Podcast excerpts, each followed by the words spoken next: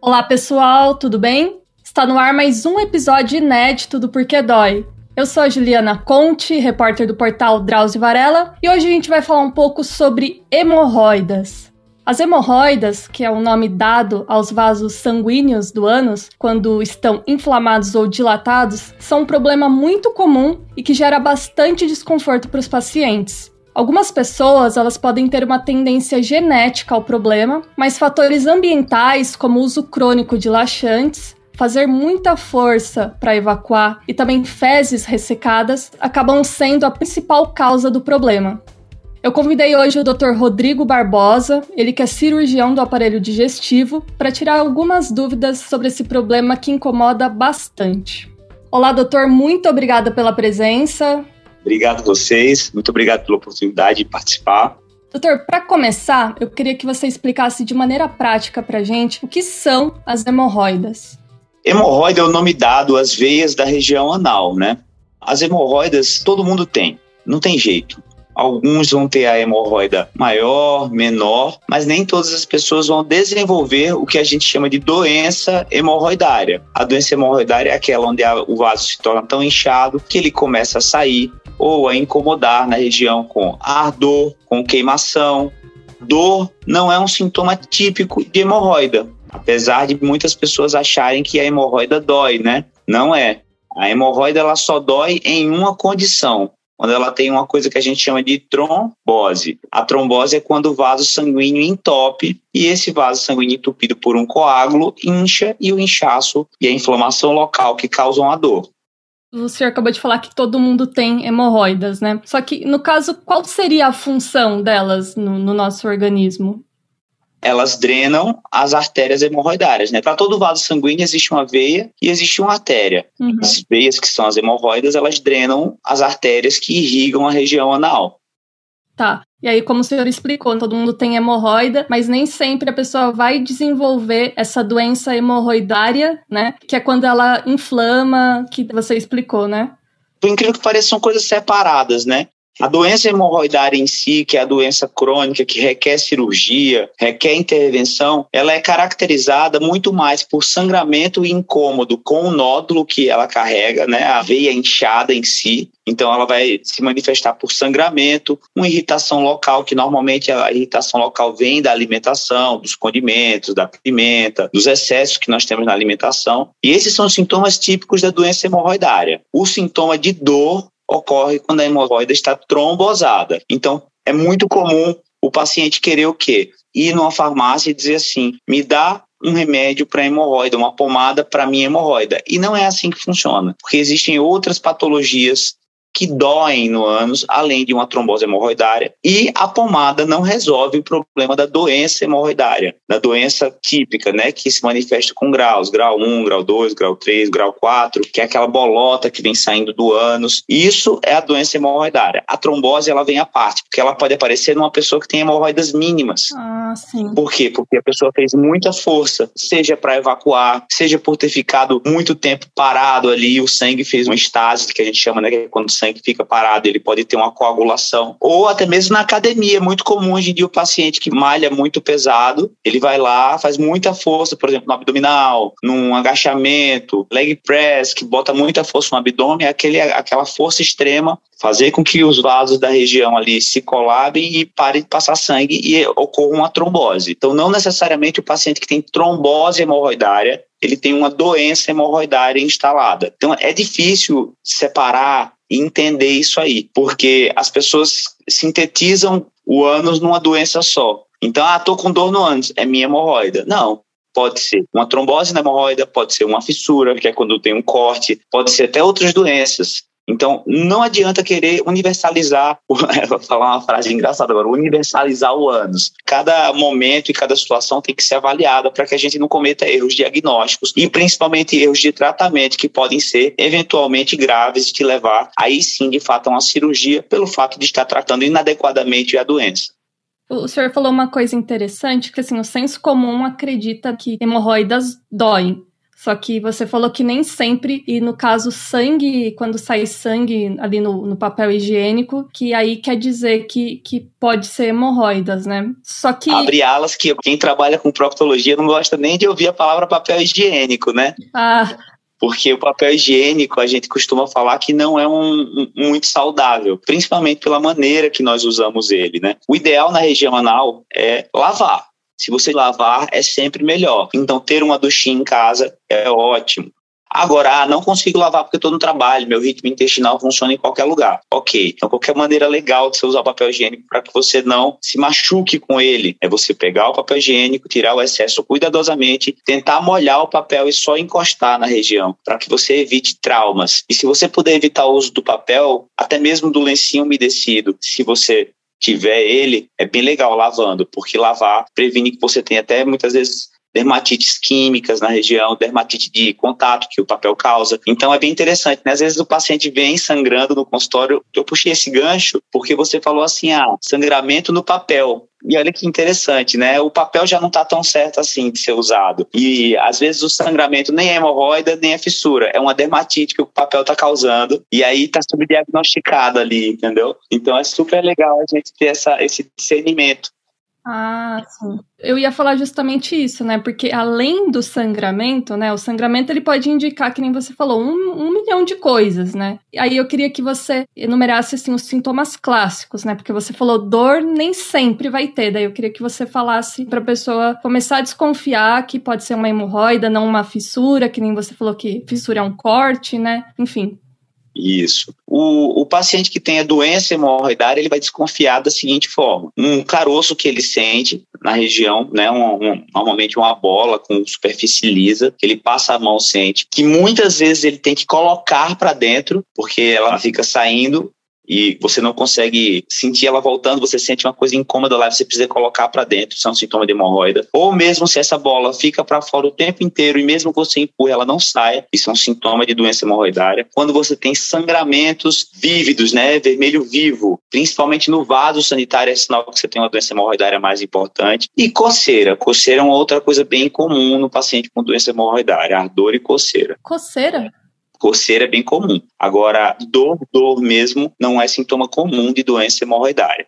Ah, interessante. Mas por que a curiosidade aqui, coceira? Porque a gente está falando de veia, né? Veia dilatada e coceira porque aquela a circulação sanguínea ali na região, né, fica aumentado. A gente chama a palavra é chante, mas eu vou explicar. Quando liga-se a artéria à veia, existe um chante, uma ligação ali. E o inchaço daquilo ali aumenta o fluxo de sangue muito rápido. Aquilo ali, com qualquer machucado que o cocô fizer, vai causando inflamação, inflamação, inflamação. E nos depósitos de inflamação, qualquer substância que seja irritativa causa mais irritação ainda. Então, por exemplo, o paciente está comendo, sei lá, um condimento pronto que se vende em supermercado. E aquela região já está um pouquinho mais sensível devido ao alto fluxo sanguíneo. Então, ali se instalam com mais facilmente substâncias irritativas e causam coceira e o ardor. Eu estou dando ênfase no ardor dor, porque não é dor. É aquela sensação de ardência que acontece.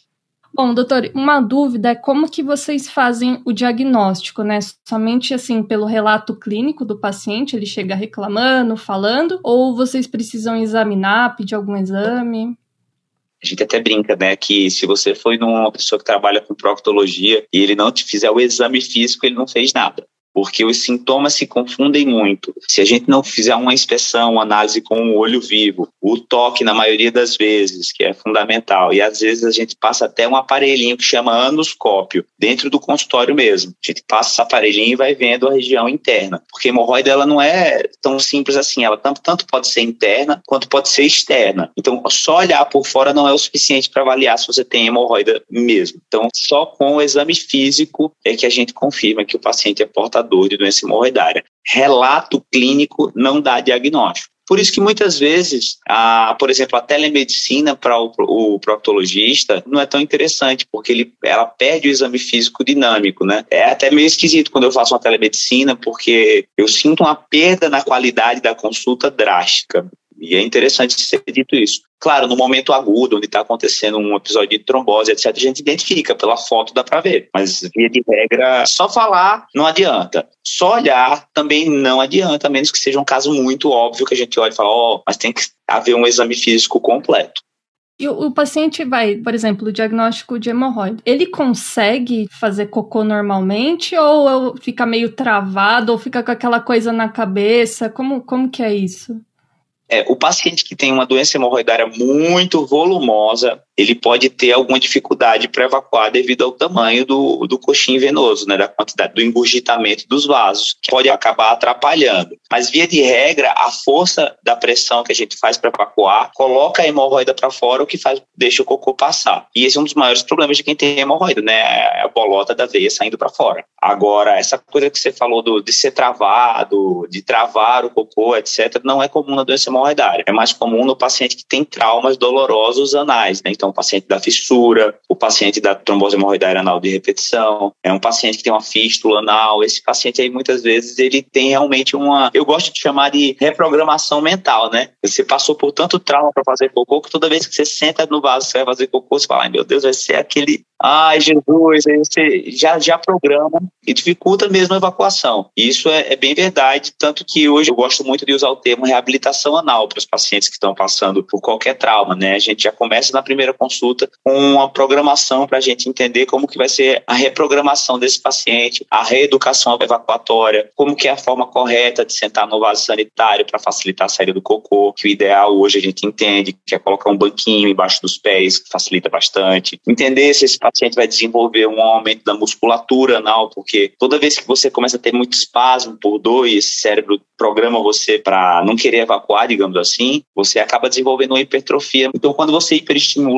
o músculo do ânus, o músculo do ânus também cresce, fica mais forte. E por incrível que pareça, isso não é uma coisa tão legal assim, às vezes, porque isso dificulta a evacuação. Então, para esses pacientes que desenvolvem hipertonia, é muito comum no paciente que tem fissura anal, a gente tem que começar a trabalhar para reeducar a forma de evacuar. Colocar um banquinho na frente do vaso sanitário para retificar o reto, que facilita o cocô sair. Às vezes, nós passamos alguns exercícios físicos, muitas vezes englobamos um fisioterapeuta pélvico nesse processo para reprogramar a forma de evacuar e retirar os traumas da região. E hoje a gente tem a ferramenta da aplicação do Botox também, que nós podemos fazer para relaxar a musculatura anal e facilitar a evacuação. Então, assim, existe muita coisa para ser feita para o paciente que passou. Inclusive, isso é comum no paciente que foi operado de hemorroida. Um mega trauma para ele, porque por mais que nós sejamos hoje minimamente invasivos numa cirurgia de hemorroida, existem uma, uma gama de técnicas que a gente pode usar e um bom profissional vai poder sempre ofertar várias técnicas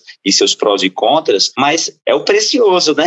É o precioso, não tem jeito. É, mexeu ali, qualquer coisa dói, qualquer coisa machuca. E os machucados anais causam essa hipertonia, né? Levam a estar mais preso. E aí a gente vai, vai, entrar com ferramentas para melhorar. E hoje a gente tem o advento do Botox, a aplicação de Botox tem sido muito bacana na reabilitação desses pacientes, inclusive em pós-operatórios mais traumáticos.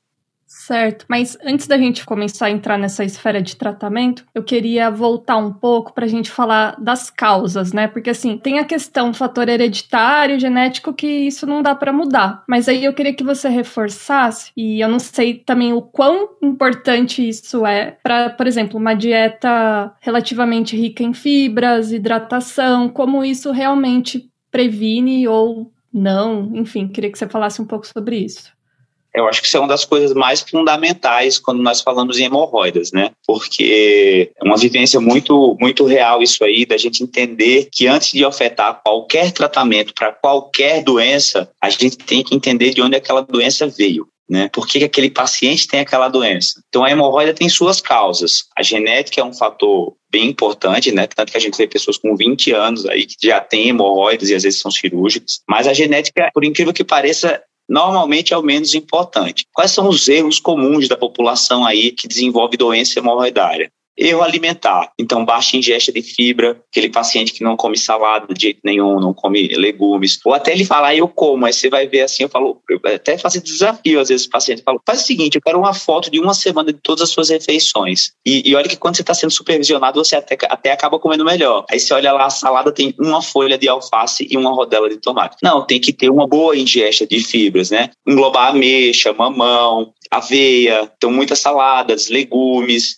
E tem que ser uma dieta muito rica em fibra mesmo. E as fibras não servem apenas só para melhorar a consistência do cocô, como elas regulam o ritmo intestinal e também servem de alimento para nossas bactérias, né, nossa microbiota, o que melhora a tua saúde como um todo. Então é super interessante o fator alimentação, sem dúvida nenhuma, hoje em dia é o de número um. De número dois, eu sempre jogo a água, né? Porque as pessoas bebem pouca água de maneira geral. E o policiamento para tomar água faz parte de, um, de uma pele saudável, né? Imagina um, um saudável. Você tem pele no ânus, então se você sua pele está saudável em cima porque você bebe muita água, lá embaixo também vai estar tá melhor. Além disso, vai hidratar tuas fezes, né? Vai evitar que tuas fezes fiquem ressecadas, vai facilitar a saída delas. Então tem que tomar água. E os erros comportamentais. Os erros comportamentais também fazem muito parte disso aí. Quais são os principais erros que eu observo hoje no consultório?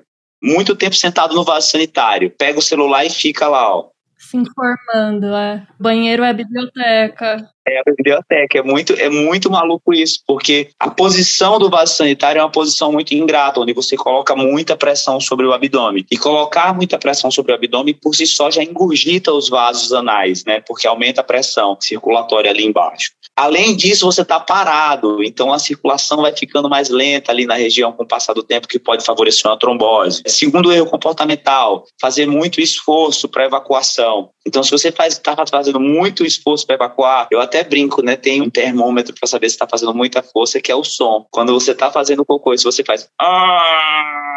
é porque tá exagerado. Então tem alguma coisinha errada aí que você tá fazendo. Vamos lá, vamos revisar a tua dieta, vamos revisar a ingesta de água. Por exemplo, colocar um banquinho na frente do seu da sua privada não vai facilitar esse cocô sair. Então são medidas interessantes de maneira geral que vão favorecer. Agora uma outra coisa que tem que ser falada também é exercício físico.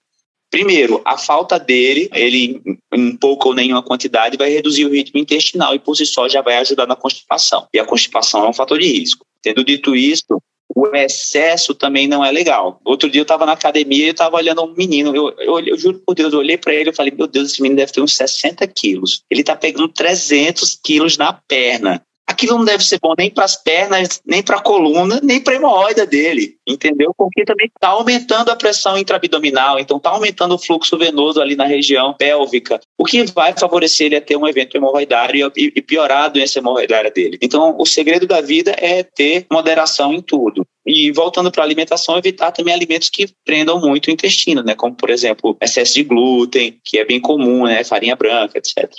E, doutor, eu, eu vou fazer uma pergunta agora que você estava falando, né? Que eu acho que é até curioso. Consistência, por exemplo, do cocô, né? Porque, assim, a pessoa, às vezes, ela faz tanta força aí para sair. Você vê no Instagram um monte de meme, né? Como que deve ser seu cocô. Daí tem aquelas bolotinhas, né? Que fala que tá errado. Aí, teoricamente, tem que ser uma salsichinha, né? É engraçado falar isso, mas é importante, as pessoas não sabem. Que sentou, saiu. É mais ou menos isso, não é?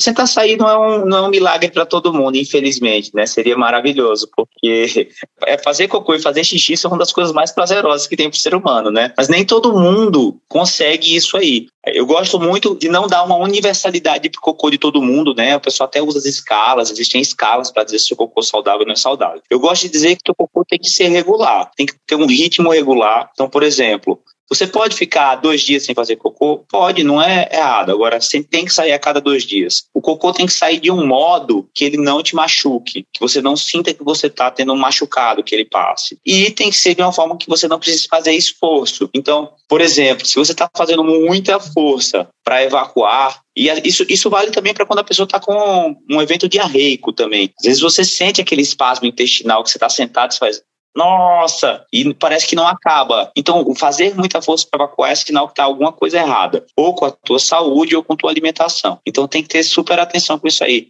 A forma ideal é a forma em que ele passe sem machucar, preferencialmente que ele seja contínuo, né? Que ele tenha uma forma contínua e que ele não saia muito picotado e duro. Que os sinais de alerta aí para quem está em casa, que pode olhar hoje para o vaso sanitário e pensar, ai, que será que, como que está meu cocô? Porque quem não dá uma olhadinha está um passo de, de perder um, um, índice importante de saúde, viu? A olhadinha do cocô é instintiva, é um instinto primitivo humano, olha, porque o, o cocô é um indicativo da própria saúde. Então, quais são os principais sinais de alarme que você deve se preocupar com a forma e consciência do cocô? Se ele está saindo muito fino, muito fino, ou seja, uma fita, isso é ruim. E quando ele está saindo em bolinhas, parecendo um cabrito, isso também é ruim. Então, essas duas situações aí, nem hesita, procura um médico logo. Muito fino é o quê? Só, sei lá, pode ser o quê? Quando ele está muito fino, provavelmente quer dizer que existe algum tipo de obstrução que está impedindo que as fezes se formem no formato do reto. Então, por exemplo, casos que a gente vê de tumor. Então, às vezes, existe um tumor ali que o cocô fica sendo esmagado e ele sai uma fitinha. Hum. Tumor, no caso, maligno. Sim, sim. Então, fezes em fita é sinal de investigação. Pode ser que suas fezes em fita sejam normais, sejam naturais, sejam a forma que você nasceu para fazer, até pode, mas desde que a gente descarte outras doenças. Importante falar isso. Doutor, eu sei que você já comentou algumas coisas, mas hemorroida sempre tem muito mitos e verdades envolvendo essa condição. Aí eu vou, eu vou começar com a primeira, você já falou, né? Alimentos condimentados, mas a pimenta realmente ajuda a ser um gatilho, né, para doença hemorroidária? Não, tem até inclusive um trabalho de um brasileiro aí que provou cientificamente que a pimenta não é causa de hemorroida. Ela não causa, mas ela piora os sintomas. Então, piora o ardor, piora a coceira. Sim, pimenta ela tem um efeito deletério para a doença hemorroidária no sentido de piorar os sintomas, mas causar, nem pensar. Agora eu abro um parêntese, porque a gente analisou a pimenta exclusivamente quando a gente vai, vai analisar se ela causou ou não causou. Qual que é o vilão da pimenta? Não é só a pimenta, é porque ela combina normalmente com comidas pesadas. E aí você tem que analisar isso aí, na verdade. Você come a pimenta com o quê? Aí tá lá, né? Comida cheia de gordura, comida cheia de óleo, comida cheia de molho. Então, isso aí que sim, que os excessos não são bem-vindos, né? Aliás, é uma coisa que eu sempre falo. Excessos não são bem-vindos. Nós temos que ter regra na vida e podemos ter exceções. Se você transformar suas exceções em regra, você vai entrar num processo de adoecimento. Então, essa coisa de comer comida pesada todo dia, com pimenta todo dia, isso aí vai te levar a um processo de adoecimento. Não só da hemorroida, uma gastrite, outras coisas mil que uma alimentação inadequada pode causar. Certo. Sexo anal. Recomendo. Não, brincadeira. que eu ia falar assim, sexo anal em relação à hemorroida, não tem correlação científica comprovada de que sexo anal piore hemorroida. Existe sim correlação com a ocorrência de fissuras, né? O sexo anal pode causar fissuras e a manutenção do sexo em vigência de uma fissura pode perpetuar aquela fissura e transformar a fissura em uma fissura crônica. Então isso é uma coisa que pode ser ruim em relação ao sexo anal. Mas de maneira geral é um sexo que quando bem praticado, com bastante lubrificação, com bastante carinho e cuidados em geral, né? Uso de preservativo, etc é benéfico para o corpo, é benéfico para a saúde e que, como qualquer outra forma de sexo, pode ter suas implicações, que são todas manejáveis e bem acompanhadas por um médico competente. Certo. Pegar muito peso na academia, você já falou que realmente prejudica, e gravidez. Piora pelo mesmo motivo do excesso de peso na academia, né? Você está carregando um excesso de peso, só que dentro da barriga, então aquela circulação ali vai estar tá comprometida e pressionada só que ao contrário, na academia não é por um momento específico, é continuamente, né? E na hora do parto, então, nem se fala, porque é um esforço extremo. Hemorroida, quando ela não é tratada, pode se transformar em câncer? Não, Hemorroida e câncer não tem correlação, tá? Hemorroida e câncer são coisas bem distintas. A hemorroida não causa câncer, então fique tranquila que elas só ardem, sangram. Às vezes, quando estão trombosadas, doem, mas não viram câncer. Agora a gente vai para a parte do tratamento, né, doutor? Você já adiantou falando assim que geralmente as pessoas já vão correndo até as farmácias, compram aquelas pomadas e pensam que vai resolver o problema, só que não é bem assim.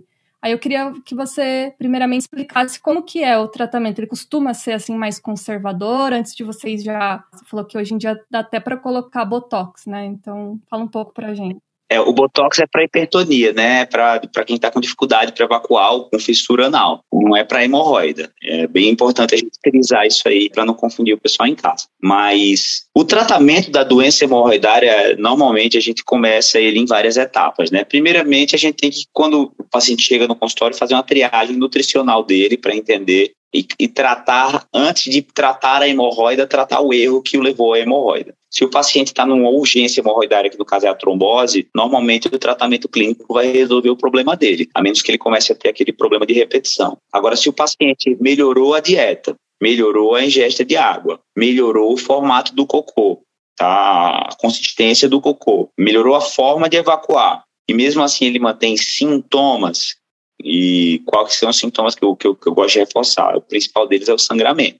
Manteve o sangramento, não tem que pensar, a gente tem que partir para uma intervenção cirúrgica. Ou se caso o paciente seja portador de uma doença hemorroidária grau 4 ou até uma grau 3, que isso é uma avaliação médica que a gente vai fazer lá na hora, e que a gente julgar que foi uma hemorroida muito volumosa e que ela não vai melhorar com o tratamento clínico, e a gente vai partir para um tratamento intervencionista de cara. Que aí existe uma gama, uma série de, de tratamentos hoje em dia que a gente pode lançar mão. E a gente tem que escolher muito assertivamente para não escolher o tratamento errado para hemorroida, né? Porque Muitas vezes a gente quer ser o mínimo invasivo, mas a gente acaba sendo invasivo de menos. E aí acaba não resolvendo o problema do paciente se você não propor o tratamento assertivo. Então, às vezes nós podemos usar, por exemplo, técnicas como laser, como o THD, que é uma técnica que é a que está mais em uso hoje em dia, né? Que é quando a gente mata a hemorroida antes dela, que é através da artéria, né? A gente fecha a artéria lá em cima ou até mesmo grampeamento, etc. E acaba que aquilo ali não é resolutivo 100%. Por quê? Porque a doença do, do, paciente é um pouco mais complexa e ela merece um tratamento individualizado. Então, a análise do que você tem que fazer para o tratamento da hemorroida vai de paciente a paciente, mas sempre deve começar com triagem e tratamento daquilo que está levando o paciente a ter a doença. Por que, que é tão importante essa triagem? Se eu opero ele de uma hemorroida sem ele tratar o problema que o levou à hemorroida, ele vai ter o que de novo?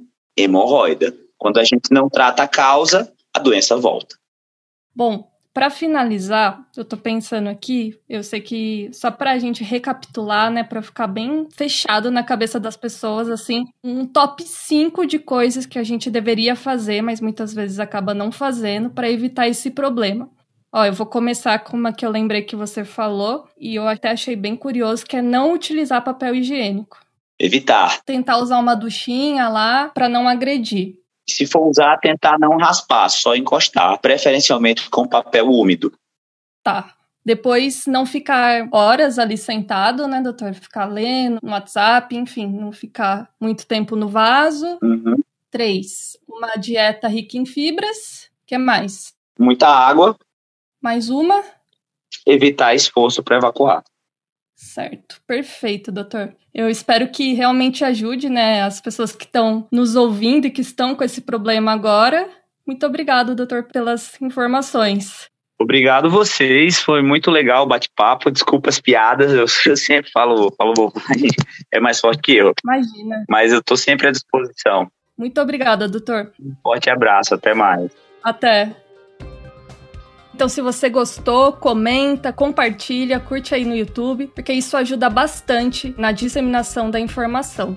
E para você que nos acompanha pela primeira vez aqui, muito obrigada pela audiência e saiba que o Porquê Dói ele tem mais de 30 episódios inéditos sobre os mais variados tipos de dores e suas causas.